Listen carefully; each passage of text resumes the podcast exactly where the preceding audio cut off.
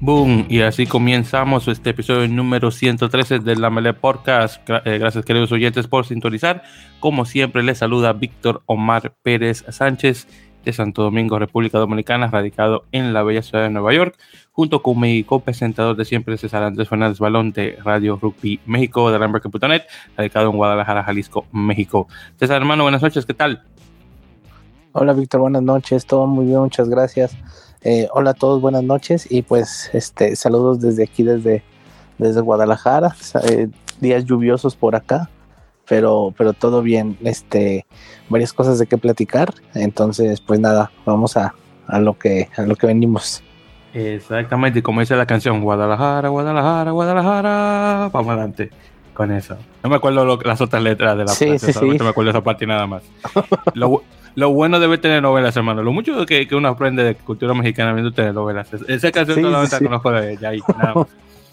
Perfecto, pero sí, pero tenemos mucho de qué conversar eh, con esto de rugby. De hecho, estamos eh, grabando un día bastante raro. Estamos grabando un sábado, que es bastante raro que grabemos un fin de semana, pero lo bueno de eso es que de hecho tenemos el, el doble de conversar, así que tenemos casi dos semanas de, de, de contenido. Así que, bueno, yo creo que tal vez a la semana que viene vamos a ver qué hacemos, porque honestamente tal vez no tengamos mucho de qué conversar, pero bueno, ahí, ahí estamos.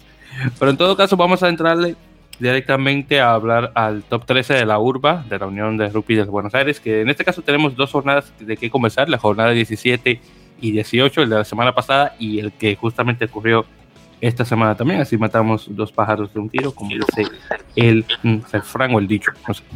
Bueno, entonces la jornada 17, que fue del 6 de agosto, tuvimos los siguientes resultados. Tuvimos Atlético de Rosario eh, recibiendo a Hindú, ganando por 37 a 27. Luego tenemos el San Isidro Club contra los Tilos, ganando por 48 a 10 al equipo de nuestro eh, amigo Mat, eh, Matías Matusa Sebo, que por cierto se le envía un saludo, que ha estado bastante ocupado justamente con partidos de la Urba y de Rugby a 7. También tenemos el, un empate, de hecho, Buenos Aires en casa empatando 22 a 22 contra Belgrano Athletic, así que nada mal. Después tenemos al Alumni eh, Cuba, Cuba el, Club Universitario de Buenos Aires, que gana Alumni por 23 a 21 a los actuales campeones. Tenemos el Club Atlético San Isidro ganándole a Newman por 37 a 36 y finalmente San Luis le gana a Pucará por 14 a 6. Luego, justamente el día de hoy, 13 de agosto que grabamos, tuvimos la jornada también de jornada 18, con los siguientes resultados. Newman 56, San Luis 5, Belgrano Athletic 22, Alumni 36, Los Hilos 35, Buenos Aires eh, CRC 36, eh, Hindú 35, eh, SIC, San Cero Club 24, eh, Regata Bellavista que no estuvo jugando la semana pasada, que jugó esta en casa 24, Atlético de Rosario 42 y finalmente Cuba 31, casi, eh, casi 8. casi 8, está bueno. Club, el Club Universitario de Buenos Aires 31, el, el Club Atlético de San Isidro 8, vamos a ponerlo así de esa forma. Bien, entonces con esos, eh, esas dos jornadas, eh, la eh, tabla queda de la siguiente manera. Tenemos a Newman en primer lugar todavía con 64 puntos, Hindú con 61, San Isidro con 57, San Isidro Club, claro, el Cuba con 55, Alumni con 53, ahí tenemos el primer a quinto lugar. Luego del sexto en adelante, Belgrano con 39, Atlético de Rosario con 38, el Casi, el Club Atlético San Isidro con 33, Buenos Aires con 26, San Luis eh, está en décimo con 23. Luego 11, 12, 13, estamos Bucará con 22, Los Tilos con 19 y Regatas Bellavista con 12 puntos.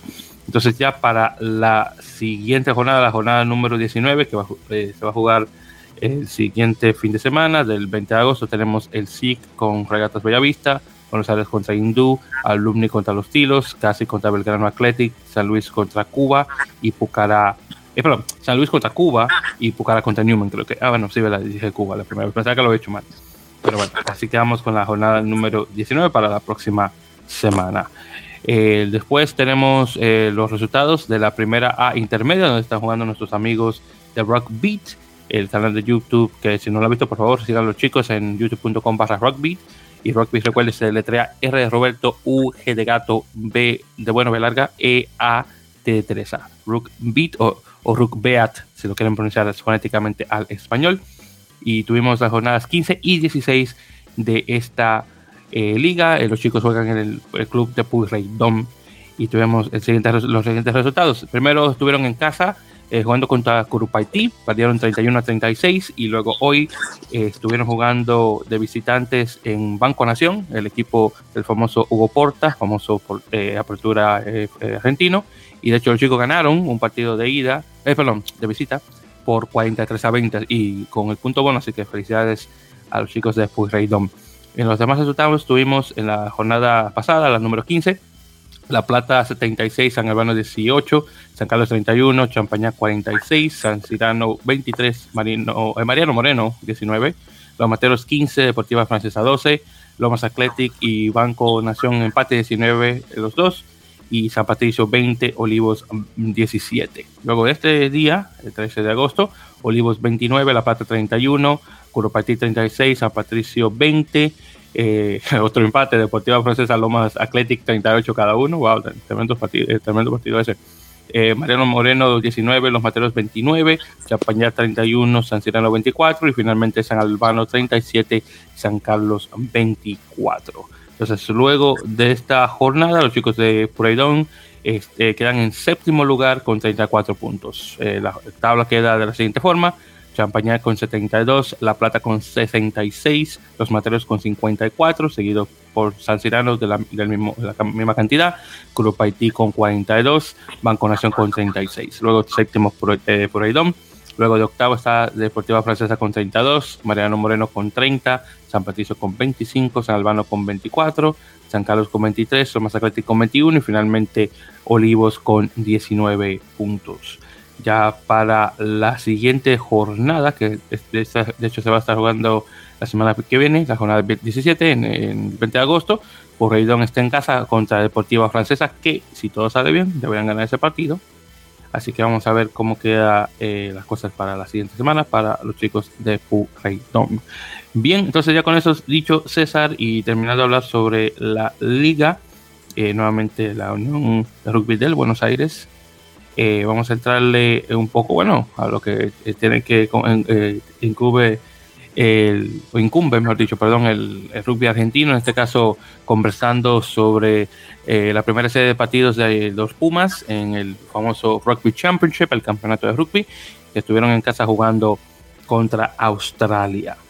lo bueno de nuevamente grabar el día de hoy es que tenemos, bueno, conversar de los dos, de los mismos partidos, bueno, los dos partidos uno después del otro en lugar de estar esperando la semana que viene, así que no, no, no está nada mal.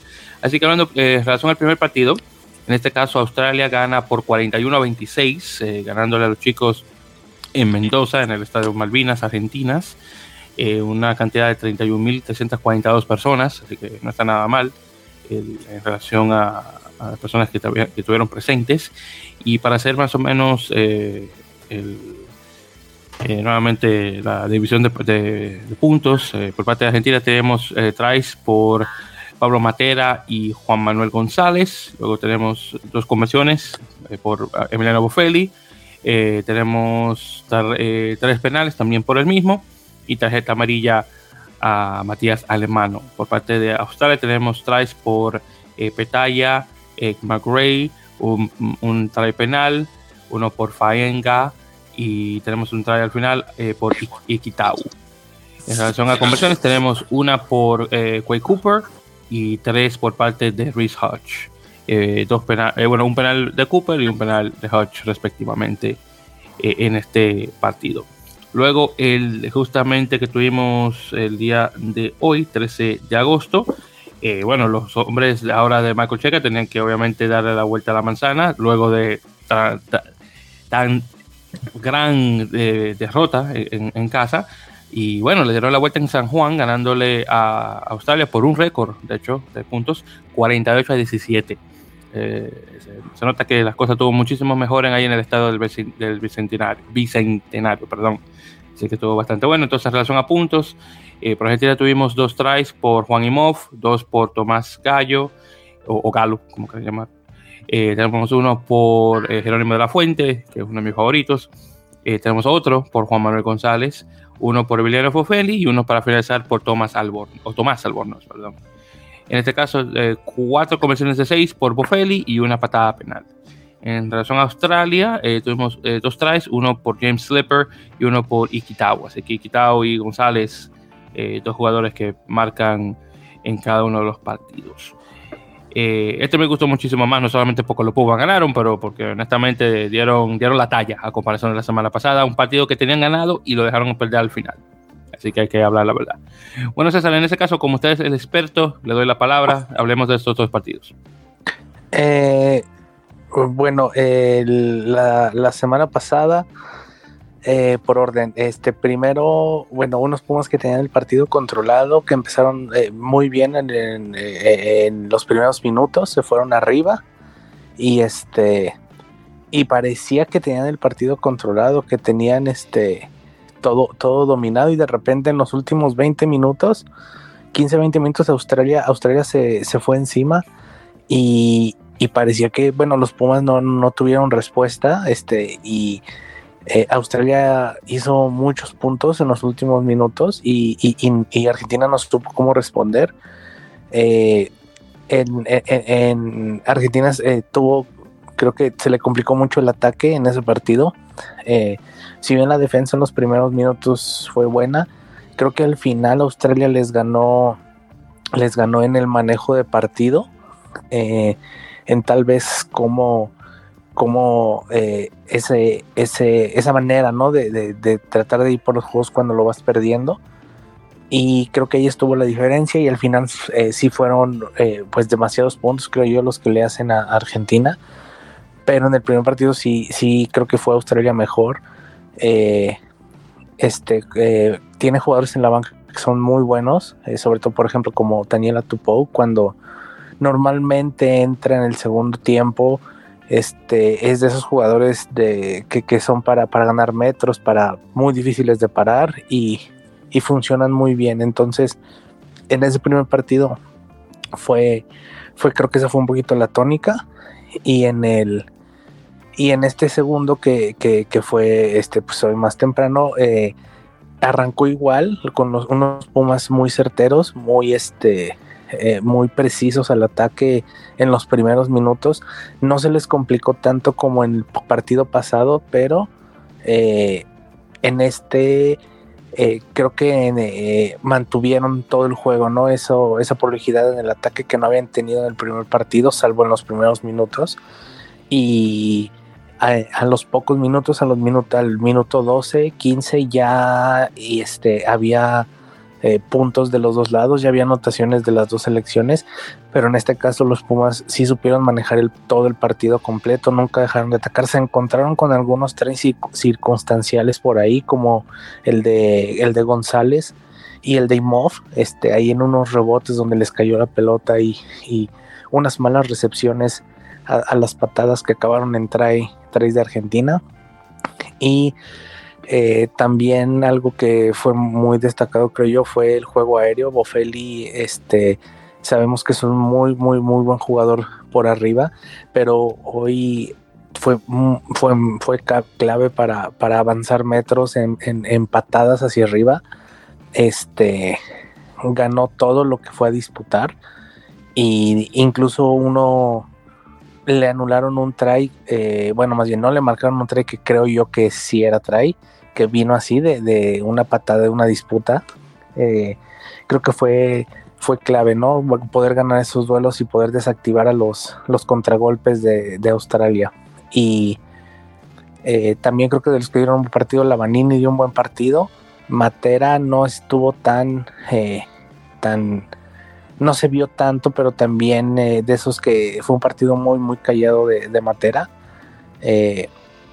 este Tomás Gallo que hace dos tries, este muy buen partido de, muy joven el, pilar argentino.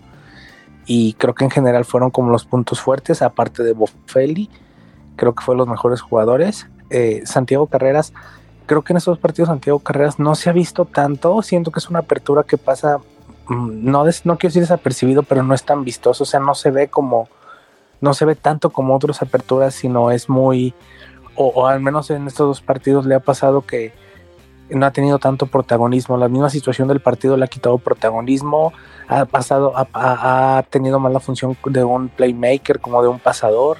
y no ha, y no ha este, eh, no ha influido tanto en los puntos como tal. Entonces, este, una, ha sido una apertura muy, muy discreta en estos dos juegos y, y a final de cuentas creo que no está influyendo tanto, pero bueno, es la apertura titular ahorita y a lo mejor en los partidos siguientes, dependiendo también cómo se presente los rivales, por ejemplo en este caso Nueva Zelanda, pues ya vemos cómo, cómo puede cambiar la situación, ¿no? Y, y bueno, teniendo en cuenta que ahí que la otra apertura es Albornoz, que está haciendo sus primeros partidos en los Pumas, tuvo, tuvo la oportunidad de hacer un trade también, pero obviamente creo apenas está empezando y que todavía todavía le falta bastante para, para poder a lo mejor jugar de titular, entonces por ahí ahorita eh, Carreras tiene lugar seguro, ¿no? Mientras esté Sánchez esté lesionado y, y pues nada, creo que eh, a grandes rasgos eso fue lo que pasó. Australia, Australia no salió, no salió tan bien. Igual los primeros minutos le costaron mucho, pero no supo reaccionar. Eh, también O'Connor en la apertura no tuvo un buen partido. Por ahí uno de los tres, el de González, tiene que ver él. Entonces eh, no salió bien. Y O'Connor sí es muy determinante cuando juega eh, para Australia. Se, veía, se vio mejor Australia la semana pasada con Quade Cooper, pero no hubo ese recambio o, los cambios que hicieron la semana pasada no surtieron igual esta, este, este, en este partido. Y no hubo esos no hubo ese, ese, mm, ese despertar, ¿no? En el segundo tiempo no hubo esa, esa contra que, hicieron la semana pasada. Y, creo que en parte también fue porque los Pumas pues en ningún momento perdieron el control del juego, ¿no? Como la semana pasada. Y bueno, se pone muy parejo el torneo con esta, a pesar de que apenas van dos fechas, pero los Pumas este, ahorita son primer lugar del Rugby Championship y, pero vienen las visitas complicadas, ¿no? Las de Nueva Zelanda, que son los partidos en teoría más complicados de, del torneo. Si bien sabemos que ahorita Nueva Zelanda no anda, no anda al 100%, no anda tan bien, está teniendo algunos problemas. Pero bueno, siempre van a ser los All Blacks, ¿no? Y siempre son favoritos en donde se paren. Y luego todavía faltan los partidos con Sudáfrica, que bueno, Sudáfrica está jugando muy bien, salvo la derrota de hoy contra Nueva Zelanda, que fue un partidazo, pero pero bueno, ya eso es aparte. Entonces vamos a ver cómo se paran la semana que entra allá en Nueva Zelanda y qué tantas variantes hay. Sí, de hecho, ahora que mencionas eh, sobre los, All Blacks, el, de hecho, la siguiente jornada de partido se va a jugar, de hecho, en dos semanas, específicamente en, el 27 de agosto. Eh, se, se, estarán jugando los partidos ahí en, ahí en Oceanía eh, específicamente a las 3.45 de la mañana hora Nueva York, que sería 2.45 hora México, en este caso Nueva Zelanda, Argentina. Eh, y sí, César, estuvo tremendo el partido de hoy con, eh, de Nueva Zelanda a Australia, honestamente, ah, perdón, Sudáfrica. Sudáfrica, honestamente, yo creo que tenía que haber ganado ese partido, pero desafortunadamente se le fue de las manos, pero bueno, es lo que es. por cierto, al tema que de Santiago Carreras, eh, que, como, bueno, como sabemos está eh, de suplente no solamente eh, Nicolás Sánchez, pero también de Benjamín Urapileta, del hecho de que ambos están actualmente lesionados. Seriamente, esa es la pregunta que te voy a hacer. ¿Emiliano Boffelli es un mejor apertura que Santiago Carreras?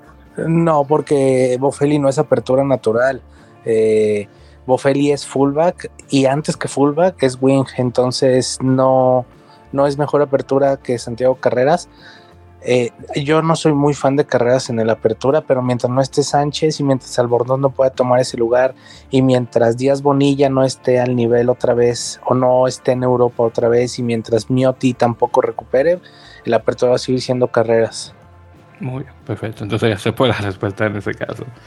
Te, lo pregunto porque honestamente a veces me, pasa por la mente, oye, pero ¿por qué no ponen a de apertura? Parece que tal vez podría tal vez ser, eh, no salir eh, desapercibido como, digo, yo sé que mencionaste que, no es desapercibido, pero como que, eh, yo entiendo y entiendo lo que tú, a lo que te refieres, César, es como que él está ahí, pero a la vez como que no le está. él, y es como tú mencionas, realmente no es un playmaker, no es un, un hace jugadas, así como por ejemplo un Nicolás Sánchez o, es más, yo creo que poniendo por ejemplo, a un, Mioti, eh, eh, bueno, la pileta obviamente, y a, Bonilla, yo creo que tal vez le hacen un poquito más que, honestamente en relación a jugadas. Entonces, él realmente para mí, como tú mencionas, es una apertura como que se pierde dentro de, del, grupo, que bueno, hasta cierto punto también resulta bueno, porque obviamente la oposición tal vez no le está poniendo mucha atención a él y de nada viene te sale y te mete un, un, try, pero pues, hay, que, hay que mencionarlo. Sí, o sea, sí, es, es, una apertura que, que, es muy discreta, o sea, no es la apertura que sobresalga, ¿no? Por, por poner al equipo, por poner el equipo como adelante o por romper la línea defensiva con, con algún con algún eh, con alguna mague o, por este hacer eh, por ejemplo como Sexton no que los redobles que le gusta tirar a Sexton y que normalmente desequilibra a la, a la defensa o sea no es ese tipo de apertura. Eh, y por ejemplo pues ahorita es más o menos la única opción disponible junto con Albornoz pero bueno Albornoz apenas está empezando ahí a, a hacer este sus pasos en, en los Pumas eh, y no creo que de momento haya otra opción. Este, bueno, creo que Buffelli no es opción porque, bueno, ni siquiera no es su, su, posición natural. Y aparte, perderías, eh, eh, perderías la ventaja del juego aéreo, que Buffelli es muy bueno en el juego aéreo. Y este, siendo, siendo él el que va a pelear esas pelotas, pues a lo mejor siendo apertura, pues no podría hacerlo. Y lo que sí tiene Santiago Carreras es que tiene un buen pie y todas las patadas que tiró arriba fueron buenas, entonces creo que también por ahí, por ahí pasó mucho y, creo que Cheika, este, obviamente se, se, da cuenta que Bufeli es bueno arriba y que Carreras tiene buen pie, por eso lo usan tanto y por eso les funciona tanto y les funcionó todas las veces que lo, que lo, que lo hicieron. Buen punto, sí, es cierto que tengo que admitir que su, el juego de, de, la, de, pie ah, es, bueno, sí, honestamente, y definitivamente eh, capta la atención en, ese caso eh, retomando algo de territorio perdido. Claro, yo creo que perfectamente lo puede hacer y porque sabemos que ese tipo sí tiene una tremenda pierna. Eh, digamos que es el Ruiz Hodge argentino. de igual manera, ambos jugadores te meten una, un, penal de más de 50 y algo de metros, así que más allá de la, del medio del campo, así que también es acá me tiro, pero bueno. Eh, siempre y cuando que Carrera esté dando eh, la talla en esa posición, una posición que sabemos no es, no es la natural, bueno, honestamente eh, nos podemos quejar, pero si el tipo está dando resultados, eso es lo que importa al fin y al cabo. y, y, es que también en parte, y es que también en parte como que no hay mucho más de dónde escoger ahorita, ¿no? O sea, Miotti ha estado fuera de, de las últimas convocatorias. Díaz Bonilla ahorita está jugando en Hindú porque apenas está, a pesar, digo, ya no es una persona tan, tan joven para lo deportivo, ya tiene 33 años, pero este, eh, a pesar que está buscando regresar a Europa para volver a regresar a los Pumas, pero bueno, ahorita no está, está jugando ahí en, en la urba y pues no está en, en, radar, ¿no? Ahorita de, de, la selección. Nicolás Sánchez está lesionado y pues de, de ahí que Albornoz haya encontrado un lugar ahí en, en en la banca, ¿no? En, para, para poder entrar en los segundos tiempos. Y creo que por lo menos todo lo que, por lo menos hoy es, seguro que todo lo que resta del Championship así va a ser. Entonces, este, eh, creo que también en, parte es eso, ¿no? Tampoco Chica ha podido probar otra cosa porque no ha tenido tantas, tantas variantes en esa posición a su, eh, disponibles. Entonces, también se ve como un poquito obligado y bueno, en la serie con Escocia más o menos le funcionó, en el partido de hoy también. Este, a lo vamos a ver con un equipo como los All Blacks, que es un equipo complicado, este, creo yo más que Australia, y que plantea un juego muy distinto y que tiene una apertura mucho más natural que Santiago Carreras. Este, eh, vamos a ver cómo, cómo le va ahí y también con, con Sudáfrica, ¿no? También cómo, cómo se plantea el partido con Sudáfrica, que bueno, ahorita creo que es el que mejor viene jugando de todos a pesar de que hoy perdió. Sí, y, y, estoy de acuerdo. Eh, esos partidos en Nueva Zelanda, Sudáfrica, van a ser difíciles, particular el de, el, de Nueva Zelanda, porque obviamente la historia que tienen ambos equipos, claro, no me quiero, no quiero olvidar lo que ocurrió en 2020, pero bueno, esas fueron unas eh, circunstancias extraordinarias, diría yo, por esto de extraordinarias, perdón, por esto de, de la pandemia. Pero bueno, vamos a ver cómo queda la cosa para, eh, la siguiente semana nuevamente eh, jugándose el 27 de agosto. Bueno, entonces, eh, continuando, entonces tuvimos el sábado pasado el último partido de la serie entre Colombia, los Tucanes, contra el equipo de USA South, las Panteras de Panthers, donde quedó una serie también empate, USA Panthers 25, Colombia 16, desafortunadamente no tengo el marcador de, o bueno, quién fue los que marcaron tries o penales o lo que sea, pero en todo caso, eh, buen resultado por USA Panthers, que al menos eh, deja a Colombia con eh, un buen sabor de boca. Eh, claro, Tucanes eh, un partido un poquito más eh, igual de parejo de, la, de, que el de, la, de esa misma semana, cuando fue 18-17, pero nuevamente el equipo de Panthers triunfó. Sí. Claro está, Colombia ya viene obviamente de preparación para lo que viene en el torneo de Naciones. Sí, de hecho el, el, el, juego, bueno, el juego está en el Facebook de la Federación Colombiana, por si alguien lo quiere ver, lo pasaron por ahí. Este, yo no lo vi en vivo, pero pude ver ahí algunos pedacitos de en, entre tiempos ahí de, de, la semana. Este, y el juego lo empezó ganando Colombia. Muchos jóvenes, muchos colombianos, jugadores nuevos que, por ejemplo, yo en lo personal, pues no ubico, no conozco. Entonces, eso, eso me da a entender, eso me da a entender que son jugadores este, nuevos, ¿no? En los procesos de Colombia. Y el juego lo empezaron ganando. Y en el segundo tiempo, este, eh, la, las Panteras le dieron la vuelta, sí fueron mejores en el segundo tiempo, fueron, creo yo, un poquito más de, tuvieron un poquito más de rugby, más de experiencia, un poquito le decimos acá en México más de callo, por decirlo así, y este, y así creo que le ganaron el partido a los colombianos, que son, eh, eran jóvenes, eran jugadores bastante jóvenes algunos, eh, nuevos a lo mejor en, en, este proceso de Colombia y por ahí también había algunos que estaban jugando con cafeteros. Entonces este una combinación ahí pero creo que ahí sí les ganó un poquito que a lo mejor los jugadores de Estados Unidos estaban un poco más hechos ya estaban un poco más experimentados y bueno creo que ahí es donde estuvo la diferencia. Sí sí que sí y para hacer un plantel joven el, colombiano eh, y bueno, el hecho de decir que sí, que estaban ganando y luego al final llegaron a perder, honestamente ese resultado no está nada, eh, no, está nada mal. Eh, claro está el equipo este de USA Panthers, o USA, perdón, USA South Panthers, venía de una, bueno, viene de una realidad muy diferente porque todos esos chicos, que yo sepa, la gran mayoría vienen de rugby amateur estadounidense, claro, algunos uh -huh. cuatro venían afiliados con equipos de Major League Rugby o si no directamente con los segundos equipos de academias y cosas así, pero nuevamente eh, muy diferente eh, a los, los, chicos colombianos que, bueno, como lo mencionas, algunos de ellos al menos tuvieron, eh, tuvieron un paso en Cafeteros Pro, eh, aunque claro, una liga mucho más corta, pero aún así, entonces, con todo y todo muy, muy bien por su parte y bueno, ya nos tocará ver cómo quedan los resultados con, en los partidos que se van a jugar eh, nuevamente las naciones entre, eh, contra eh, Brasil y Paraguay ya, eh, bueno, justamente en dos semanas también, si me lo recuerdo. Muy bien, entonces ya con eso dicho César, eh, la última noticia en relación a rugby español, no sé si llegaste a escuchar una, la, una, decisión que tomó el Tribunal Administrativo del Deporte el pasado 11 de agosto, hace dos días, desde la última vez, desde que graba, bueno, desde de, de, bueno, donde estamos grabando hace dos días, ya por ponerlo de esa forma.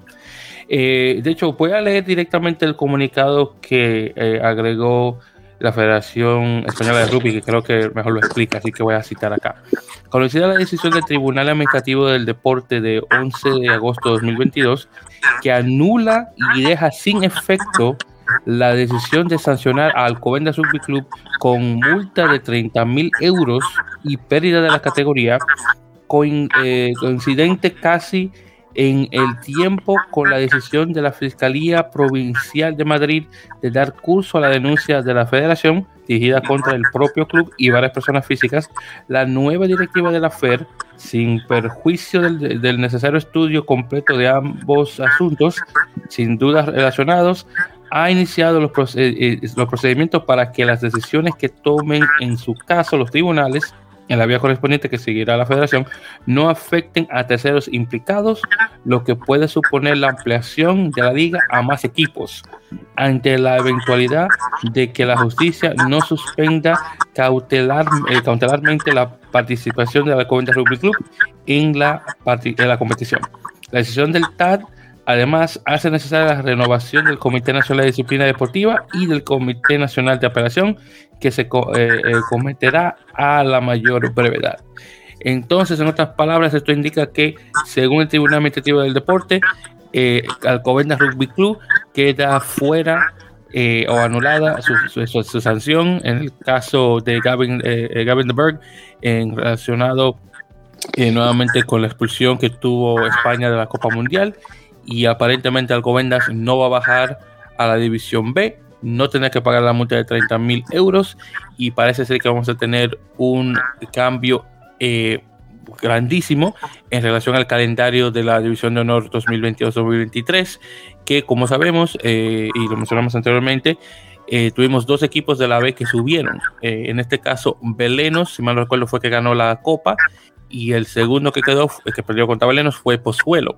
En este caso teníamos ambos equipos en la categoría junto con Alcobendas, es decir, que teníamos una liga de 13 en este caso, lo cual sería bastante interesante de ver.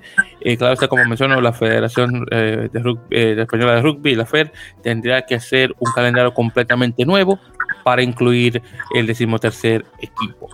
Entonces, César, te paso la palabra sobre la decisión que tomó el TAR en relación al caso Alcobendas.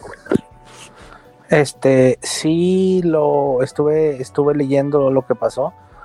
Pues digo, a final de cuentas, eh, a final de cuentas, este, pues es una decisión polémica, ¿no? Y creo que a varios no nos gustó porque, bueno, en fin, este, habría que, que este, ponerse a pensar no si el culpable es el club o nada más las tres personas o si porque formaban parte del club, en fin, yo creo que no está bien. Ya varios jugadores de la selección salieron a, manifestarse como Güemes, como eh, eh, Fernando López, como Jimeno, Vinuesa, entonces, en fin, es una decisión muy polémica, a mí no me parece correcta porque entonces deja sin eh, sin castigo, no tanto al club que lo permitió, al club, bueno, al club del que formaban parte los, los, los, al club del que formaban parte los, los que fueron los culpables y que también ellos este, eh, incurrieron en una falta al jugar con Van der Berg en un eh, con un este con un registro por decirlo de alguna forma que no era el adecuado. Entonces este eh, creo yo que no sé en qué este cómo se maneja, ¿no? Pero definitivamente todo lo que han hecho en el manejo de esta situación ha sido, ha sido, ha estado mal. Entonces, eh, muy difícil, ¿no? Y sigue todavía sin, este, bueno, eh, sigue doliendo, ¿no? Esa herida de lo que pasó. Entonces, este, pues nadie va a estar contento, ¿no? Yo creo, salvo a lo mejor los de Alcobendas, pero independientemente de lo que haya pasado, yo creo que ya nadie va a ver al club igual y, pues van a quedar marcados por lo que pasó. Entonces, a lo mejor el castigo no va a ser deportivo, pero a lo mejor pues van a quedar marcados, ¿no? Y tachados por eso. Sí, honestamente, eh, aún, bueno, como sé, eh, lo, que tiene mucho tiempo escuchando el podcast saben que yo soy fanático de Alcobendas, pero obviamente aún así, como aunque no soy fanático, fanático a morir, eh, tengo que admitir que definitivamente el hecho de que bajaron a la vez, yo creo que fue honestamente fue una decisión correcta. Eh, las, bueno, lo que llegamos a saber de lo que se hizo con este jugador sudafricano, eh, es nacionalizado español, supuestamente nacionalizado español. así que honestamente no estoy de acuerdo con la decisión que tomó el tribunal, este, este tribunal internacional y creo que sí, nos quedamos sin.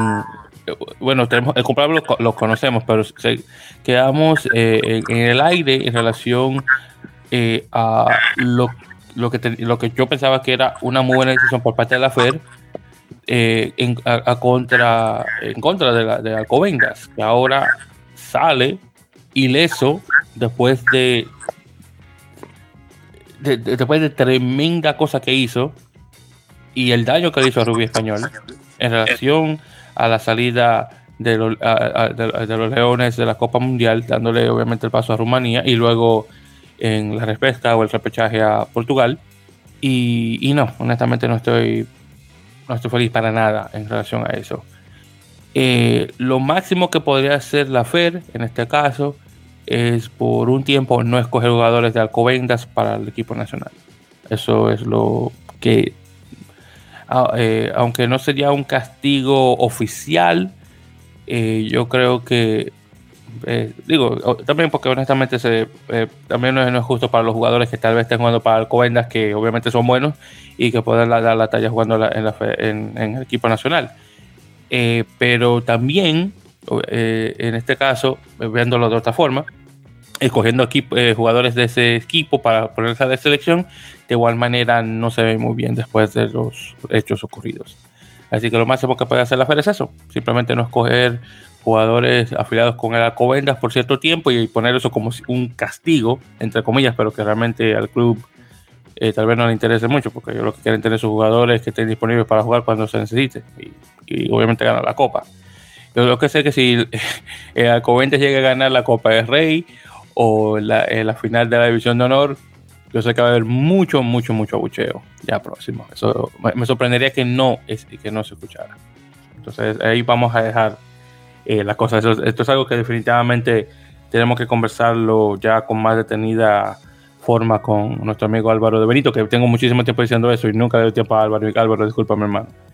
Pero ya, honestamente, yo creo que ya que hemos, llegamos, hemos llegado al final de esta saga, yo creo que es justo traer a Álvaro para conversar esto ya con más detenida forma. Muy bien, entonces con eso dicho y regresando aquí a las Américas, eh, no solamente tuvimos el partido este eh, hoy de Argentina contra Australia, eh, también tuvimos esa el inicio del el Canada U20 Conference, un torneo de, de, de sub o, sub 20 o, menores de 20, como quieran llamar, que está ocurriendo actualmente en Canadá junto con el equipo anfitrión. También tenemos eh, los, equipos sudamericanos de Chile y Uruguay y uno que honestamente me sorprendió muchísimo, el Zimbabue. Un equipo que honestamente no me esperaba. Honestamente me esperaba más un Georgia. Pero claro, yo sé que Georgia está jugando actualmente en, el alto nivel de, de, las selecciones sub entonces tal vez se puede estar fuera de lugar. Pero honestamente no me esperaba el equipo de Zimbabue. Pero en todo caso tuvimos la primera, eh, eh, eh, nuevamente el, primer, la primera jornada perdón, de, partidos y con los siguientes resultados, aunque no, no tengo quién marcó pero tenemos por ejemplo Chile 3, Uruguay 27, así que honestamente no me sorprende, el equipo este uruguayo tuvo esa mini, bueno digo mini, pero tuvo esa gira por Sudáfrica hace unos cuantos meses. Y bueno, tuvieron resultados relativamente buenos, en particular ese que tuvieron contra Georgia. Y luego tuvimos a Canadá, que bueno, esta sí no me lo esperaba. Canadá perdió 24-32 contra Zimbabue. Los chicos de Zimbabue, de hecho, llegaron eh, mejor de lo que yo esperaba y felicidades a ellos por un buen resultado. Así que no, está, no, tuvo nada mal, nuevamente 34-24, 32-24, eh, perdón. Y por cierto, eh, desafortunadamente no puedo hablar mucho del equipo chileno porque honestamente esos chicos ninguno los conozco. El uruguayo más o menos recuerdo de, la serie en, Sudáfrica, aunque no todos los conozco con eh, gran detenida. Yo creo que tal vez el más, eh, y no estaba jugando ahí, pero que más conocía era eh, Juan Manuel eh, Tafernaberry, que actualmente está ahora en, Francia. y hay unos cuantos más chicos ahí que había escuchado, pero no los conozco con mucha así como tan detenidamente, pero en este caso los chicos canadienses, algunos de ellos sí conocían, y de hecho tenían un plantel eh, no completamente eh, profesional, pero muchos de ellos que están conectados con equipos de Major League Rugby. Entonces, para hacer una pequeña mención, eh, tenemos, por ejemplo, a Kobe Faust y Sam Raymer. Raymer es un medio scrum, Faust es un mayoritariamente un centro, los dos parte de, del sistema de, de, Toronto Arrows. Luego tenemos a Ethan Fryer, que está con New England Free Jacks. Y luego tenemos, aunque viene del, programa universitario, tenemos a Ted Champion o Champion, no sé, dependiendo si, es franco-canadiense, eh, que viene del, programa de, de, la Universidad de Arizona, de Wildcats específicamente, y también, de hecho, eh, eh, creo que el único jugador, el único, bueno, el único chico canadiense que está jugando en el sistema estadounidense de, de rugby. Honestamente, bastante raro ver un chico canadiense jugando en Estados Unidos, en la Liga de Estados Unidos. Eh, tengo también que hacer la mención que el equipo este de, eh, la Universidad de Arizona, de Wildcats, eh, definitivamente no solamente el mejor equipo del estado de Arizona, pero tiene muchísimo tiempo agregando chicos a, la nacional, uno tal vez de los más importantes siendo Ryan Matias, que muchísimo tiempo estuvo jugando en las Águilas. Y creo que también si mal recuerdo, también salió de ahí, eh, eh, o tal vez salió de Temple University, no estoy completamente seguro, pero definitivamente el estado de Arizona, eh, Brett, Thompson, que estuvo por mucho tiempo jugando en la selección de 7 de, Estados Unidos, es jugador ya retirado. Pero bueno, regresando con Canadá, también tenemos de hecho cinco jugadores que están jugando en el exterior.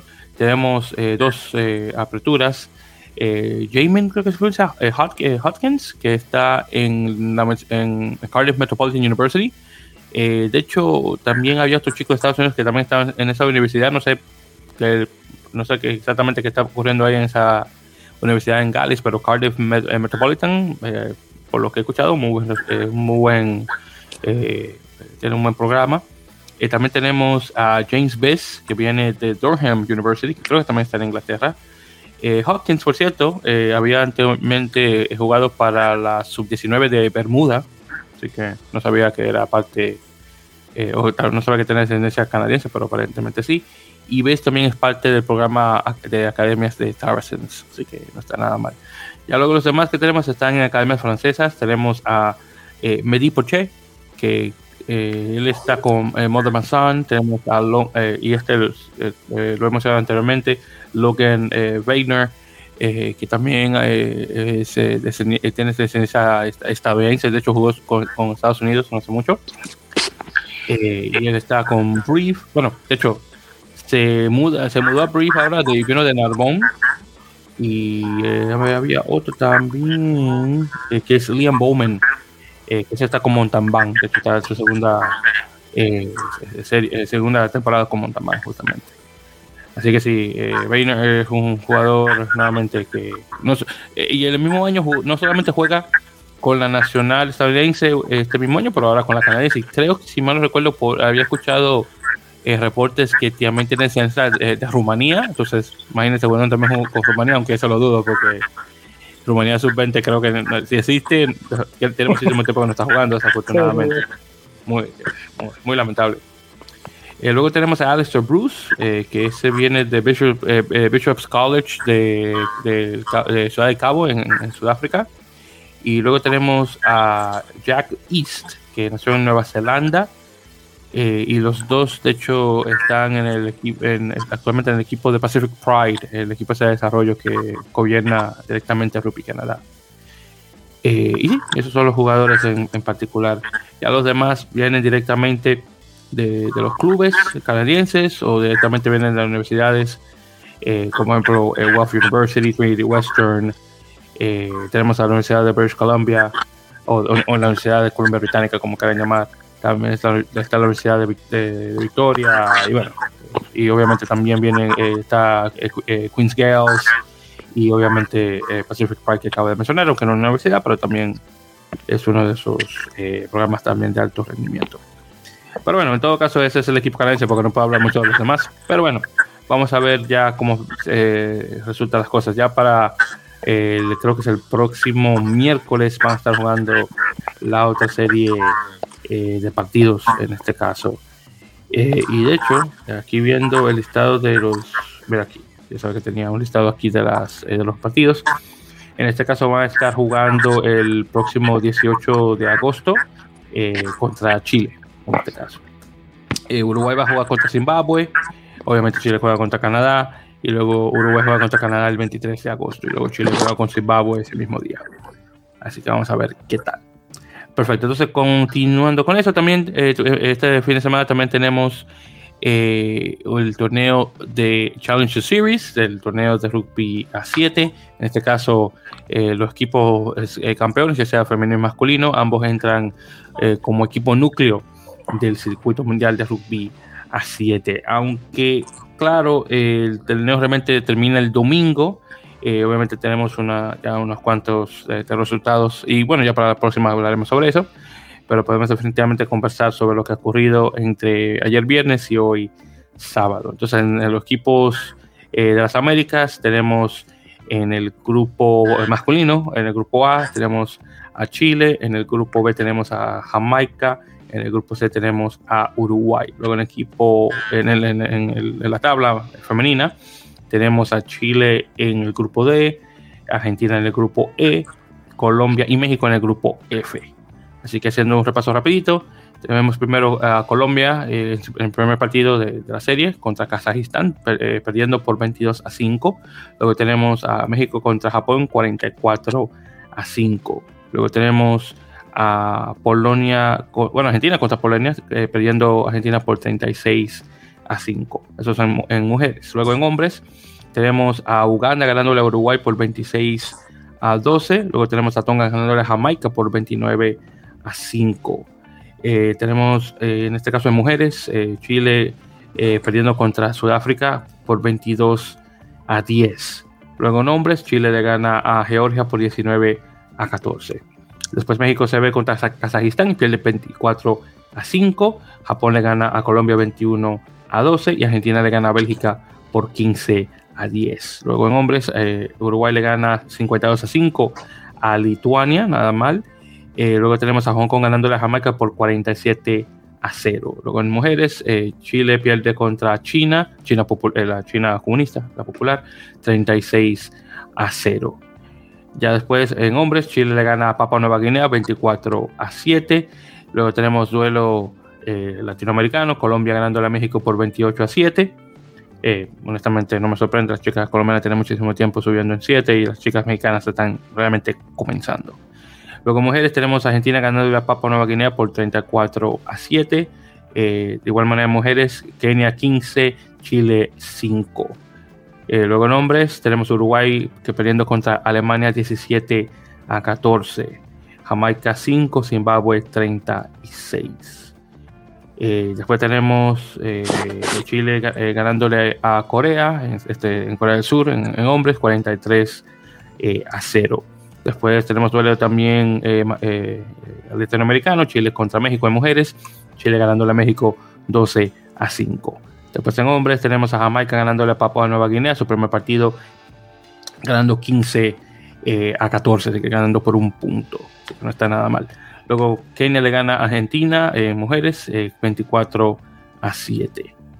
Y después de ahí tenemos en mujeres, Polonia le gana a Colombia 36 a 0. En hombres, Uruguay gana a Tonga 17 a 12.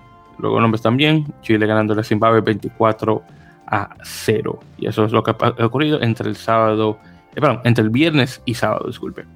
Luego para el domingo tenemos a Colombia contra Kazajistán, Argentina eh, contra Bélgica. Luego tenemos a, en hombres Chile contra Georgia, Uruguay contra Alemania en hombres, eh, eh, México contra Papua Nueva Guinea en mujeres, Chile contra Sudáfrica en mujeres también, y finalmente Jamaica contra Lituania en hombres.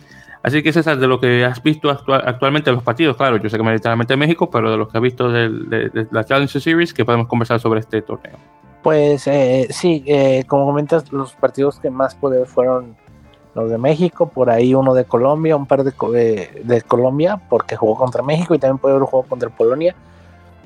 Pero de, bueno, eh, de la selección mexicana, eh, eh, son partidos muy complicados para las, para, para las chicas de aquí de México, porque bueno, son, normalmente se enfrentan a rivales que son en general más fuertes, más grandes, más rápidos, entonces se tiene que encontrar la manera de poder hacerles juego y en, la, en varios partidos durante los primeros minutos eh, eh, se, más o menos se encontró la forma de poder competir, sobre todo teniendo la pelota. Normalmente cuando este, la selección mexicana atacaba, eh, la pelota se terminaba perdiendo por un error o provocando o, por penales, este, en el sentido de que, sobre todo por retenciones, este, entonces, eh, al momento de México que tenía la pelota y que trataba de ir al frente, normalmente los tackles de la defensa eran eh, terminaban atrás de la línea de la ventaja. Entonces es un poquito complicado poder atacar así. A pesar de eso, se pudo hacer, se pudo hacer trace en todos los partidos. Eso es creo que lo más rescatable. Y, y este que con el balón en las manos y al ataque eh, se vieron cosas buenas, mejor que en torneos pasados. La, principal falencia de la selección mexicana hasta ahora sigue siendo la defensa. Eh, sigue siendo la contundencia del tackle, también tiene mucho que ver con el tamaño, eh, se, juega contra equipos más grandes y es difícil poder, poder taclear contundentemente hacia el frente, o sea, poder hacer que en el tackle se gane la, ventaja de, de, se gane la línea de la ventaja en el tackle, entonces es complicado. Y bueno, por lo mismo de que los otros equipos son eh, más grandes y son muy complicados, hay mucho error de tackle y eso deriva en tries. Entonces, este, más o menos, esa fue la tónica de todos los partidos. Este, el partido con Japón pues fue bastante difícil porque Japón es uno de los favoritos para llevarse el torneo. Y después el juego contra, contra Kazajistán fue un poco más, más sencillo, por decirlo de alguna forma. México pudo tener más la pelota. Eh, no fue tan prolijo el ataque, no, no, no pudo hacer mucho, ¿no? Las chicas de Kazajistán eran más grandes, entonces fue un poco difícil. Y con Colombia fue igual, a pesar de que creo que fue el juego en el que mejor se vio la selección. Este. Eh, eh, también le costó mucho trabajo a México poder encontrarse en el campo y, defender, ¿no? Este, sobre todo la defensa. Y ya para el último juego con Chile, que era un juego mucho más parejo, porque las chicas eh, chilenas también son en cierto punto nuevas, un poquito empezando su desarrollo, la selección femenil de Sevens. No, no, no que la selección sea nueva en sí, sino que estas jugadoras apenas están empezando a hacer este, sus primeras apariciones ¿no? en este tipo de torneos. Entonces era el juego más parejo. Al final se lo llevan este, las chicas chilenas también creo este, en parte por errores de la defensa de México y pues mañana la selección mexicana juega contra Nueva Guinea y el, perdedor queda último, último lugar del torneo. Eh, fue un torneo complicado, siempre estos torneos para México van a ser complicados porque, eh, bueno, no se trabaja como quisiéramos en el sentido de que pues las jugadoras no se dedican al rugby, ¿no? O sea, tienen otros sus, ocupaciones, no tienen todo el tiempo que quisiéramos para que quisieran para entrenar y no se pueden juntar las selecciones eh, dos meses antes del torneo a entrenar porque las chicas son de varias ciudades, es complicado. Entonces ahorita el deporte mexicano está pasando por un momento difícil y todo eso influye, ¿no? A diferencia de las otras selecciones que sí van creciendo y que es un poco, eh, que es más, más fácil a lo mejor su conjuntarse, que tienen a lo mejor más apoyos y que pueden este, estar más, ¿no? De lleno en, en el rugby. Entonces eso siempre va a ser un problema para, nosotros aquí en México, por eso no podemos eh, de cierta forma pegarnos a, este a, por lo menos alcanzar, ¿no? Estar ahí pescando una clasificación a, cuartos de final o en este tipo de torneos. Entonces, bueno, así creo que va a ser durante un buen tiempo. Y, nada, pues del, del, lado masculino, este, no pude ver mucho las elecciones, nada más pude ver a Jamaica un poco a Jamaica que en lo físico está ahí, o sea, está al parejo, pero le sigue faltando el rugby, entonces, este, muchos de jugadores pues están en Inglaterra jugando por ahí rugby league, jugando en rugby por allá, entonces, este, eh, el, eh, el, rugby es el que les falta, de repente son errores muy en lo básico, son un poco atrabancados al ataque, eh, de repente, bueno, este, son tipo, como ese tipo de selecciones africanas que creen que todo se puede ganar nada más corriendo. En el Sevens, en cierta forma, en cierta parte sí es así, pero a Jamaica le sigue faltando esa parte, ¿no? De más, más eh, inteligencia, ser más eh, inteligentes al momento de jugar. Este, y, y pues nada, eh, arrancaron en un arrancaron de buena forma, después se fueron cayendo un poco y al final, bueno, contra Hong Kong con uno de los favoritos hasta hoy favorito porque ya lo eliminaron a Hong Kong hoy. Este, eh, pues ya fueron muchos puntos, ¿no? Los que les hizo también. Creo que Jamaica va a seguir ganando el torneo de RAN durante varios años. No veo forma como otra selección la pueda, la pueda alcanzar y le pueda competir. Tal vez a lo mejor Barbados, que últimamente también ha estado en eso de estar buscando jugadores regados por, por Inglaterra o por, algún, por algunos otros países entonces, este, pero fuera de tal vez de ellos, a lo mejor lo veo un poquito complicado porque Jamaica ya, ya entró en ese, en ese plan, ¿no? De buscar jugadores en Europa, de buscar jugadores que, que sus padres o sus abuelos este, sean, sean de, Jamaica y poderlos llamar, ¿no? Y aparte están en, también en lo de transformar, en lo de transformar corredores de, velocidad a jugadores. Entonces creo que va a ser un poco difícil. Mm, este va a ser un poco complicado poderles ganar en los próximos torneos. A ver en el Super Run de, de noviembre qué tal, qué tal este se pone creo que yo tengo la idea de que en algún momento a futuro, a lo mejor muy a futuro, las, este, por ejemplo, países como Cuba pueden hacer algo similar y países como Cuba va a ser muy complicado. Obviamente tienen que establecer bien su rugby, tienen que empezar a trabajar y creo que ellos pueden ser de los países que en algún momento, estoy hablando de varios años en el futuro, podrían estar peleando esos, esos puestos, ¿no? De, de, de ir a ese tipo de torneos, pero bueno, para eso todavía falta mucho pero en, general creo que eso es a grandes rasgos lo que pude ver. Mañana son las finales, mañana son los partidos. Uruguay y Chile están en semifinales. Si los dos ganan, va a haber una final entre Uruguay y Chile, lo cual sería muy bueno porque sería otro equipo latinoamericano al, circuito mundial. Eh, Uruguay la tiene un poco más complicada porque juega contra Alemania. O sea, no digo complicado de que no le pueda ganar, sino va a ser un juego muy, muy parejo. Los alemanes ya tienen varios años tocando ahí el circuito mundial, incluso tocando los Juegos Olímpicos. Entonces, creo que probablemente para este año ellos son los favoritos a quedarse con ese lugar ah, del circuito mundial. Pero ese juego con Uruguay va a ser muy, muy, muy complicado y muy, muy parejo. Entonces puede ser para cualquiera. Y en el otro partido creo que sí veo favorito a Chile sobre Georgia. Eh, entonces creo que hay posibilidades de que los dos, los dos equipos lleguen a la final. Sí, hermano, eh, muy buenos comentarios, en particular es lo que mencionaste sobre Jamaica, a ver qué tal a futuro. Ahora, sobre Cuba, bueno, Cuba, eh, honestamente, el, rugby cubano no va a progresar hasta que ciertas personas dentro de la Federación Cubana de Rugby estén su cargo. Y estoy seguro que ahora que probablemente cuando nuestro amigo eh, Alexander Hernández escuche esto, él mismo estará diciendo, sí, Víctor, dile la verdad Así que yo sé que él estará al tanto de ese comentario sobre el rugby cubano.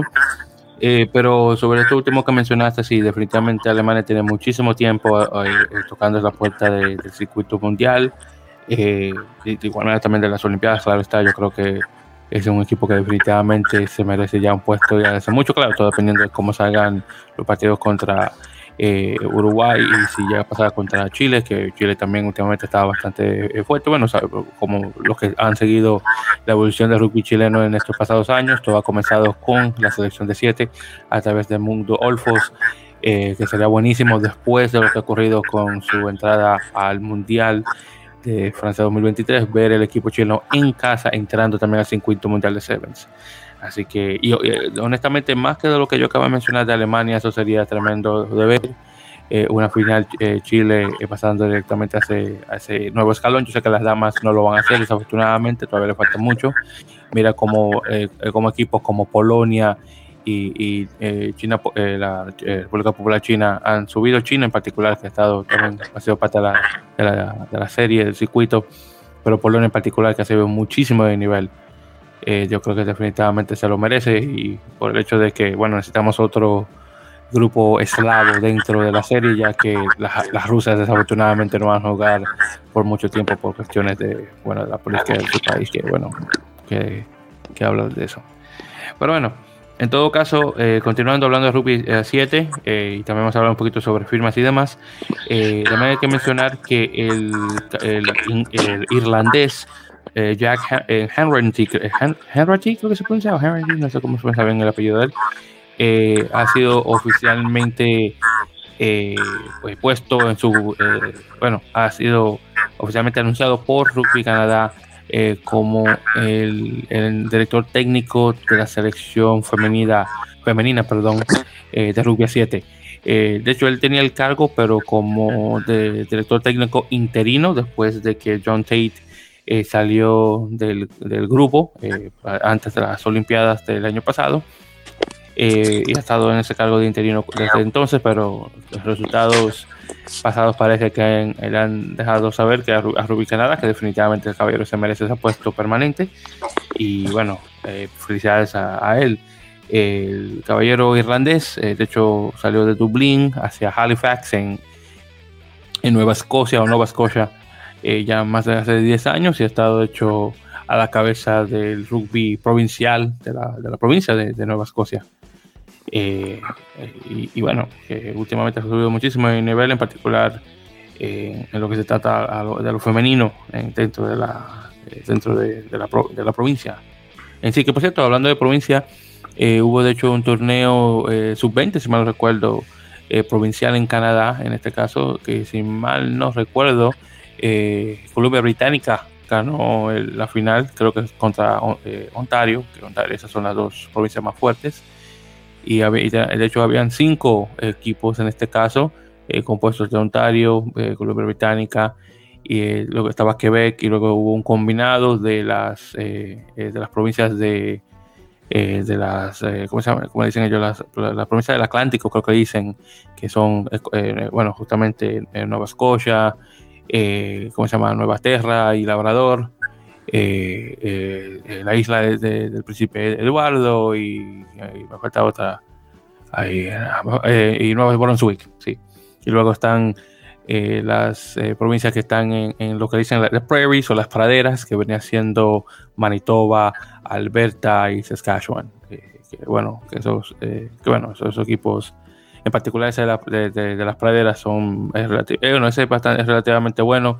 Yo creo que el otro equipo de, las, las provincias del Atlántico, que dicen lo que dicen en inglés de rock o la roca, eh, ese sería tal vez el que menos nivel tiene. Bueno, tal vez Quebec, porque Quebec en masculino no ha sido muy bueno, en femenino ha sido buenísimo, no sé por qué, pero bueno, en todo caso. felicidades nuevamente allá Harrison por su nueva posición oficial y permanente de nuevamente como director técnico de la, de la eh, selección femenina de rugby 7 de Canadá, que bueno, es definitivamente una de las mejores del circuito.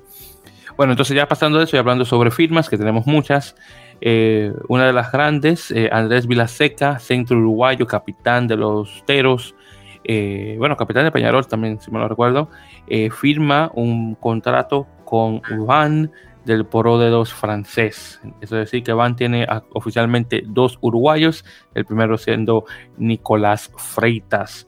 En este caso, la razón de por qué se agrega a Vilaseca es porque eh, un tal Alapati Leiua, que me imagino que tiene que ser tongano por ese apellido, creo que es tongano, desafortunadamente falló sus exámenes médicos, así que no se va a poder incorporar al equipo. En este caso, abriéndole la puerta a Vilaseca, así que es muy eh, muchas felicidades a Andrés, enhorabuena, como se dice, y deseándole la mejor de las suertes. Eh, honestamente, ya que quiero ver a Van subiendo al, top 14, eh, el, único equipo de la región de, de, Britania, el, el, área celta de, Francia, creo que honestamente se merece que ya por fin esté en, en, alta, en la máxima categoría de rugby francés, después de que subió de, las bajas eh, eh, de, nuevamente de, los bajos niveles de, rugby francés. Luego tenemos una firma, y esto ya de aquí en adelante vamos a estar hablando de Major League Rugby. Eh, tenemos una firma por parte de Toronto Arrows, un chico de nombre Nick Ben, un centro australiano canadiense, madre canadiense, de hecho él estuvo viviendo en Canadá por unos 6 o 7 años de su vida, de hecho en el área de Columbia Británica, justamente, que hay mucha gente del Pacífico viviendo por esos lados. Eh, firma con Toronto. El chico, de hecho, eh, estuvo jugando el, el, eh, australiano, que esta es la máxima categoría en relación a, a, lo que sea el rugby amateur australiano. Estuvo jugando, si mal recuerdo, con, con, con, el equipo de Manly, Manly Marlins, que de hecho tiene una muy buena, una muy buena reputación. Chico de 21 años, por cierto.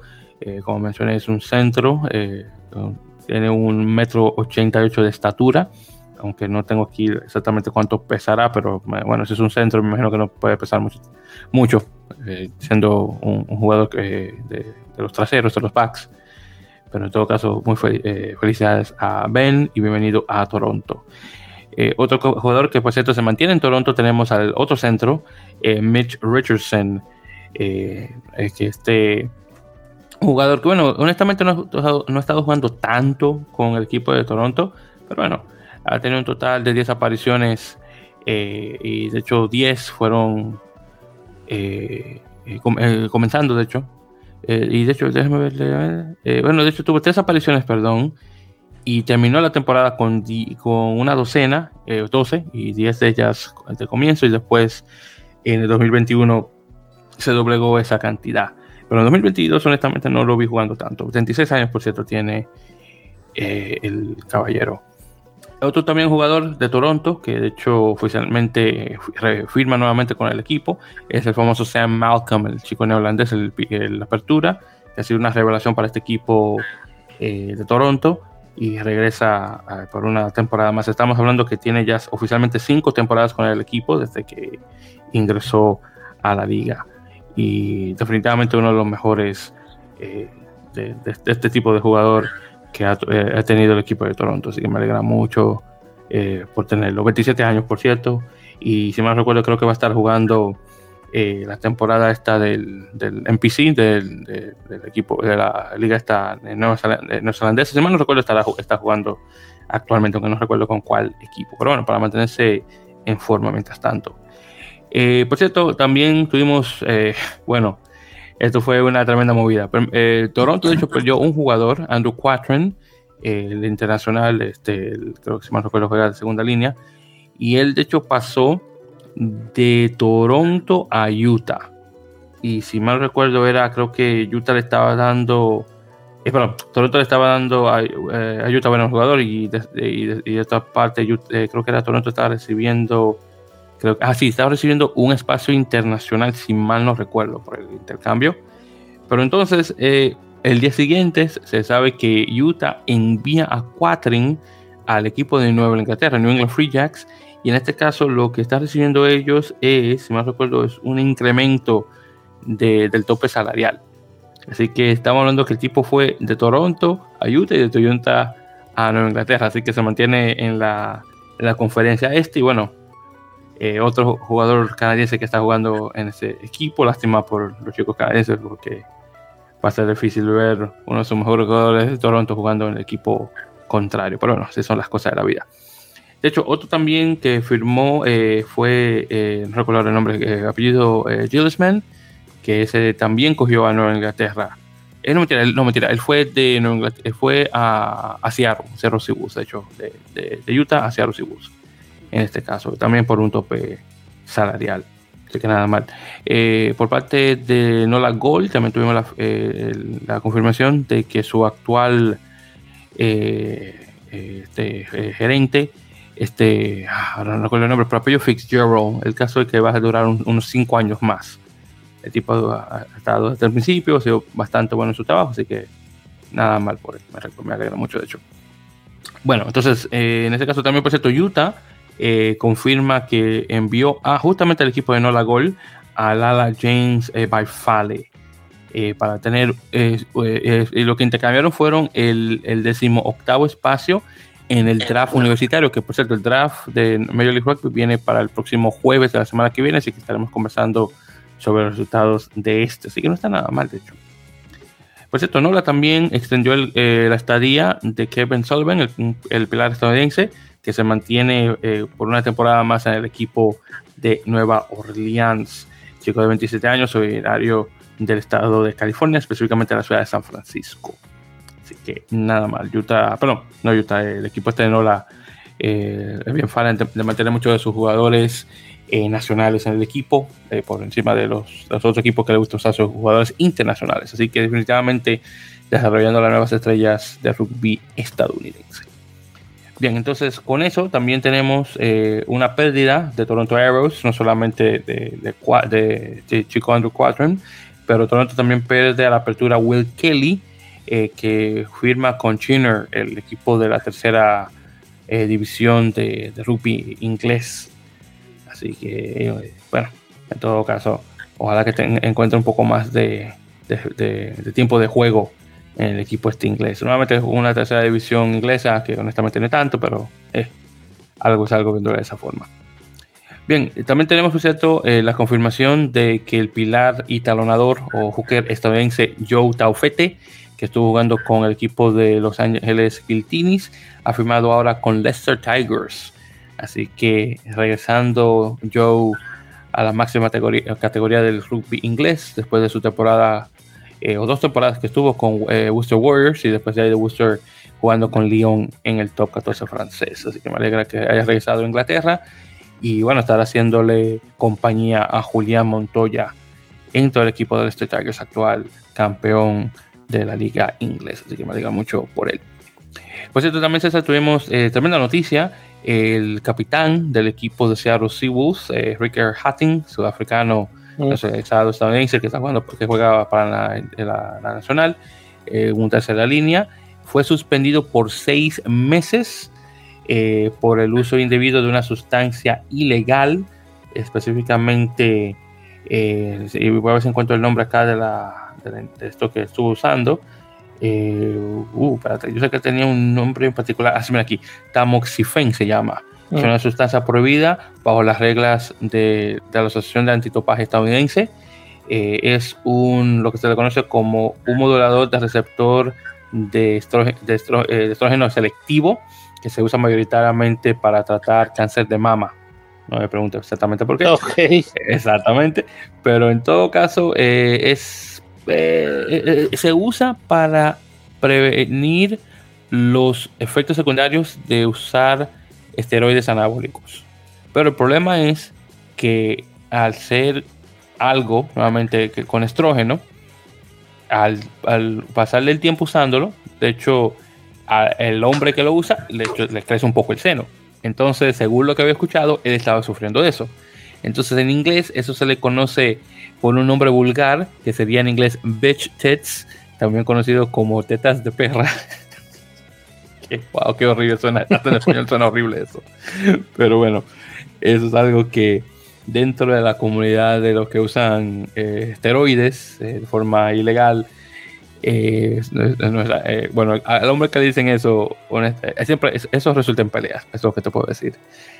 pero bueno, el caso es que, como te menciono, Hatting tiene esta, esta suspensión de seis meses, que entonces se está contando desde el 4 de agosto y termina oficialmente para el 4 de febrero del año próximo 2023. Lo bueno es que, bueno, es malo en el sentido porque no va a estar presente para los partidos que se vienen ahora de la clasificación del Mundial en el repechaje, y ahora jugándose en, en Dubai, en los Emiratos Árabes Unidos, pero para lo que se trata de, de, lo, de lo, que es eh, Major Rugby con Seattle, ah, no le va a afectar. De hecho, Seattle eh, eh, sacó un comunicado indicando su apoyo a su capitán, porque, porque, más que nada por cosas médicas, algo que no sabía, y bueno, en todo caso él no estaba al tanto de eso. Así que le voy a dar el beneficio de la duda eh, que Hattie no estaba al tanto de eso y bueno, deseando la mejor de las suertes y obviamente con su... Eh, aparentemente él, él, lo usa más que nada por una eh, un tipo de, de, cosas médicas que tienen, no desconozco los casos, los, los, datos al respecto, pero más que nada por, cosas de salud, claro está. Así que deseando la mejor de las suertes. Muy bien, entonces ya para finalizar, César, la semana pasada estábamos conversando brevemente sobre el notición la caja de Pandora que se abrió en relación a eh, elegibilidad en el equipo italiano los pasados años, especialmente durante las Copas Mundiales, donde jugadores que supuestamente tenían un abuelo que había nacido en, Italia y eso lo pasaba a jugar para el equipo italiano, al fin y al cabo no era así, que tenían tatarabuelos, o bueno, no tatarabuelos, perdón, bisabuelos, hemos dicho, y en algunos casos tatarabuelos, que habían nacido en Italia. Bueno, de hecho eh, salió a la luz otro jugador más que yo creo que llaman cuatro o cinco que van. Eh, entonces había comenzado de Martín Castro Giovanni, Luciano Orquera, que había, lo, había llamado por otro nombre, pero Luciano Orquera, o Luciano Orquera, si lo queremos pronunciar al italiano. Eh, teníamos Carlos Del Fava, que ese es un sudafricano, los otros dos argentinos. Eh, y había otro también que habían mencionado que creo que era, eh, eh, bueno, este otro, este es otro Gonzalo García, este un poquito más blanquito que el otro, el otro un poquito más bonito a comparación, el, de Cafeteros Pro. Pero un Gonzalo García que estuvo jugando en las Copas Mundiales de 2011 y 2015, también se supo que el, a ver, sería el bisabuelo de él fue el italiano, pero no el abuelo. Entonces tampoco podía jugar para el equipo italiano. Así que, bueno, ya muy tarde, obviamente, para que se le pueda dar una, sanción a este equipo italiano. Eh, pero sí, eh, bueno, qué decirte. Y de hecho también se mencionó de otro jugador de nombre Santiago del Ape, que es, eh, bueno, sí, argentino y se mudó a Italia en el año 2000 y debutó en el 2022, perdón, 2002, 2002, perdón. Sí, febrero. Eh, se había jugado, ah, bueno, me parece que los conoces, que jugó sí, en Forward, sí. Santiago, de la P, sí, Santiago de la P. De la, Forward. Ajá. Sí, sí. sí jugó en las copas de 2013 y 2007. y ese también se supo que su bisabuelo fue el que nació en Italia en, en, eh, en Consenza, en particular, particularmente. Así que tampoco era elegible. Así que te digo que son. ¡Wow! Eh, eh, te digo que yo no entiendo este tipo de cosas. Hacen estas reglas para romperlas. Y déjame ver quién. Y creo que también se escuchó de otro jugador más. A ver si encuentro acá el nombre. Ah, mira aquí. Eh, tengo un tal Ramiro Pez. Ah, Ramiro Pez de la apertura. Sí, sí, sí. Ah, bueno, Ramiro de Pez. Córdoba. también. Sí, ese de Córdoba, exactamente. sí, apertura de, de los Dogos de de Córdoba en el torneo, era la apertura, jugó de apertura de los Dogos en el torneo regional argentino y sí. Ah, bueno, ese también, los bisabuelos nacieron en Roma y en, en, Udine, pero aunque él tenía un, pasaporte italiano, para lo que es World Rugby eso no cuenta. Que yo no entiendo cómo es posible eso, pero bueno, en todo caso, yo creo que eso sí lo cambia de la actividad. Que si yo tengo un pasaporte de, otro de un país que no es el mío, donde yo nací o, o lo que sea, yo creo que me merezco jugar ahí porque soy un ciudadano, pero bueno, en todo caso. Pero aunque él tenía pasaporte, no podía jugar porque era su bisabuelo. Entonces, sí, era buen jugador, era Ramiro Pez. Eso, y bueno, te tengo otro más también. Tengo un tal Gonzalo Canales. Gonzalo Canales Centro, sí, también. Y entonces él vivió en Argentina eh, y en Italia. De hecho, se mudó a Italia cuando tenía 19 años. Eh, pero parece que él calificaba no por ancestría, pero por residencia. Pero lo pasó, que pasó fue que los padres de Canales y los abuelos no nacieron en Italia, sino su bisabuelo. Y, aunque él tenía pasaporte italiano, nuevamente no se lo contaban. Entonces, para cuando él llegó a jugar, él todavía no era elegible en relación a su el tiempo de que tenía jugando para el equipo. Entonces parece que no. Entonces estamos hablando de que de 30 jugadores en 2005, 8 eran argentinos y todos los 8 eran ciudadanos italianos, pero la neutralización no importa. Entonces, te digo que esto es increíble, hermano. Y bueno, eso fue lo último que, se ha sabido hasta ahora. Vamos a ver a futuro si ya, a ver, pero como te menciono, ya está muy tarde el, obviamente, darle algún tipo eh, de sanción al equipo, a este equipo, bueno a, bueno, a la Federación Italiana en general.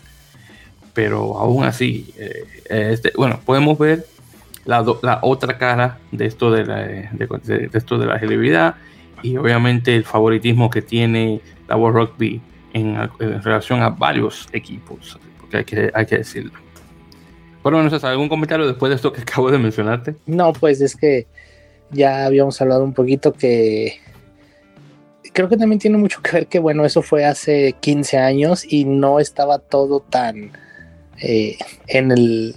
No, todo se sabía y no todo estaba tan.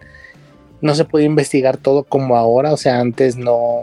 Y nadie se fijaba en esas cosas, antes nadie reclamaba esas cosas, entonces, digo que esté saliendo ahorita, pues obviamente es polémico porque nunca significa que la World nunca le ha puesto eh, mucha atención a, sus mismos criterios de elegibilidad, ¿no? Y entonces, este, digo, no creo que vaya a pasar mucho más que la polémica, ¿verdad? Este, y debe de haber más casos, por ejemplo, y creo que en Italia debe haber más. Está Luke McLean también por ahí, este fullback, eh, este, y, hay varios más, ¿no? Ahorita todos los que mencionaste sí son de por ahí 2000, entre el 2005 y 2012 más o menos, la mayoría. Este, bueno, Gonzalo Canales un poquito más para acá, él es de 2010, 2011, por ahí, este, junto con Castro Giovanni, los demás sí son un poco más para atrás, del 2005, 2006 por ahí, este, y bueno, debe de haber más, ¿no? También, este, y no creo que sea la única selección que tenga esos casos, debe de haber más casos también, entonces, este, eh, pues si es polémico, no creo que pase nada, no creo que sea algo retroactivo y que, vaya a pasar algo y que la World lo vaya a investigar ahorita, porque no creo que tenga caso, pero, pero sí es presión. Entonces, lo que va a obligar es que, o que modifiquen los criterios de elegibilidad y que sea con pasaporte nada más, o, y que los, eh, las elecciones se enfoquen más en, en jugar con gente que sea de su nacida en su país, ¿no? Para evitar todo este tipo de cosas. Sí, definitivamente. Y, sabes que yo creo que si él hubiera dado la gana, yo creo que David Campese de Australia podía haber jugado con Italia sin problemas. claro, sí. sí, Yo creo que tal vez él sí hubiera sido elegible porque tal vez el abuelo de él sí nació en Italia y después de se emigró a, Australia. Así que, bueno, ¿qué puede decir? Hubiera sido bueno ver Campese en ese equipo italiano, honestamente, pero bueno, qué decir. Ay, estas cosas. Pero bueno, yo creo que con eso dicho, queridos oyentes, y ya para no alargar más el caso, hemos llegado ya a un, fin, a un final de un episodio, bueno, especial realmente de la Pelea Podcast, porque ahí, unimos dos episodios en uno. Así que eso resultó bastante valioso. Pero bueno, vamos a ver en ese caso cómo nos sale la cosa para la próxima semana. En todo caso, vamos a ver si bueno, pues, vamos a ver eh, en qué tenemos, a ver si tenemos algún eh, algo adicional que eh, grabar en relación a, bueno, fuera de, los, de esto del torneo de Rugby 7. Pero bueno, vamos a ver qué noticias nos, nos salen en todo caso. O si no, quién sabe, tal vez nos sale alguna entrevista y la ponemos ahí para el próximo fin de semana. Bueno, todavía no sabemos qué vamos a hacer. Ya todo depende de lo que salga. Pero bueno, en todo caso, queridos oyentes, muchísimas gracias por su sintonía. Y saben que como siempre estamos por las redes sociales en arroba en la melee, por Instagram y Twitter. Y de igual manera, eh, facebook.com para en la melee eh, podcast eh, por Facebook. Y ya saben que eh, estamos en sus plataformas de, rugby, bueno, de podcast favoritas, debería decir. Ya saben, Apple Podcasts, Google Podcasts, eBooks, Spotify, Astro, Outcast. también estamos en Podcast, que siempre la menciono de igual manera. eBooks, obviamente, una importante porque es mayoritariamente de podcast en español. Y definitivamente, por favor, suscríbanse y de esa forma pueden descargar nuestros episodios automáticamente. Eh, también de igual manera quiero enviar saludos a la, gente de la comunidad dominicana de rugby, que como creo que mencioné unas cuantas veces, hemos tenido unas charlas sobre rugby dominicano. Eh, dirigidas por el señor Juan Pablo, eh, Juan Pablo, perdón, Juan Feijo, disculpen, Juan Pablo, Juan Feijo, de Argentina, del, que lo he mencionado varias veces acá en el podcast, del Club Luján, que obviamente se merece definitivamente una entrevista ya próximo para conversar sobre sus, eh, lo que ha sido su recorrido en el rugby en Argentina y ahora en República Dominicana. Eh, también de igual manera, de hecho tuvimos una charla donde estuvo, invitado eh, un, un, árbitro argentino de nombre Esteban, que es de parte de la, de la Unión Argentina de Rugby, de, la URBA, y honestamente estuvo muy muy buena la, la charla, así que realmente dándole eh, saludos al señor Esteban por la información que nos, nos proporcionó, obviamente por el bien eh, de rugby dominicano. Esteban, Esteban, Álvarez, para ser más específico, que estaba buscando el apellido, eh, ya que desafortunadamente en el rugby dominicano, como he mencionado varias veces, hemos tenido problemas. problemas técnicos, no solamente dentro de las personas que, que están dentro del rugby dominicano, pero desafortunadamente problemas, no sé, como de machismo, de que yo no que yo sé más que tú y esto, y bueno, son muchísimos problemas que esperamos eh, que se puedan solucionar en el futuro, obviamente por el bien del rugby dominicano. Así que muchísimas gracias, señor Álvarez, por la presencia que hizo en, el último, en la última charla. Eh, bueno, también saludos que no sé si lo llegan a mencionar eh, al señor Juan Camilo de Colombia, que también espero traerlo al podcast eh, pronto para conversar sobre eh, su proyecto de rugby en su, en, en, su departamento particular de Colombia. Definitivamente personas eh, que, que traer para conversar un poco. Definitivamente Juan se la debo por mucho tiempo y de igual manera ahora Juan Camilo. Así que vamos a ver, así que ya pronto vamos a tener estos Juans con quien conversar al respecto. Y también no se me pueden, tampoco puedo olvidar eh, mandar un, saludo al señor Valentín Díez, que de hecho eh, argentino también de igual manera, que de hecho ha estado involucrado en rugby en varias partes de, las Américas y de hecho fue una de las personas que mencionó a Juan Camilo, así que también de igual manera esperamos ya eh, pronto también de igual manera tener a Valentín, que mucha, muchísima gente que traer aquí eh, al podcast. Así que saludos a todos los caballeros. Muy bien, entonces esas algunas últimas palabras, hermanos, antes de terminar. Eh, pues eh, gracias a todos los que los que nos escuchan, los que eh, todos los y las que se siguen uniendo a, a este podcast, este jugadores, jugadoras, entrenadores, entrenadoras, a este a todo a todos y a todas las que cada semana este están por aquí, a los a los, a los nuevos también. Y pues nada, aquí nos escuchamos la próxima semana para para volver a hablar de, de, rugby y pues nada. Sí, definitivamente. Oh, sabes que también alguien, más que se me olvidó casi eh, saludos, también saludos a, a Pablo Emilio Nieto, el, gallego, eh, también que está eh, involucrado en el rugby dominicano en, en, la provincia de Santiago, así que saludos también a Pablo que de hecho estuvo enviándome muy buena información, de hecho sobre eh, básicamente del club eh, Ciencias de Sevilla ah. y de del gran número de fichajes que está haciendo, eh, bueno, ya lo hablaremos con más detenida cuando comience la división de honor en octubre. Pero sí, César, pues, gracias a Pablo nuevamente por darme el dato porque no estaba muy al tanto de los fichajes de, ninguno de los equipos de la división de honor. Sí, pero se está armando un muy, muy, muy equipo. Sí, decimos, decimos acá en México, este, están armando un trabuco y sí, los fichajes son muy buenos. Definitivamente, y creo que van también a dar un trabucazo como ocurrió en Dominicana hace unos cuantos años, así que yo sí creo que sí. Así que definitivamente eso fue más que nada porque estaba hablando sobre velenos y a ver cómo dan la talla en la liga. Y, bueno, es el hecho de que se está firmando a todo el mundo. Manu Mora, eh, uno de, eh, bueno, él, y, Jordi, Jordi, eh, Jorda. Jordi, Jordi. exactamente, de los, de los dos jugadores de más ascendencia que han firmado el equipo de ciencias, pero vamos, bueno, vamos a ver cómo queda la cosa. Pero ya, ya solo comenzaremos en otra ocasión para no alargar el episodio. Así que muchísimas gracias queridos oyentes y hasta la próxima. Mucho gusto.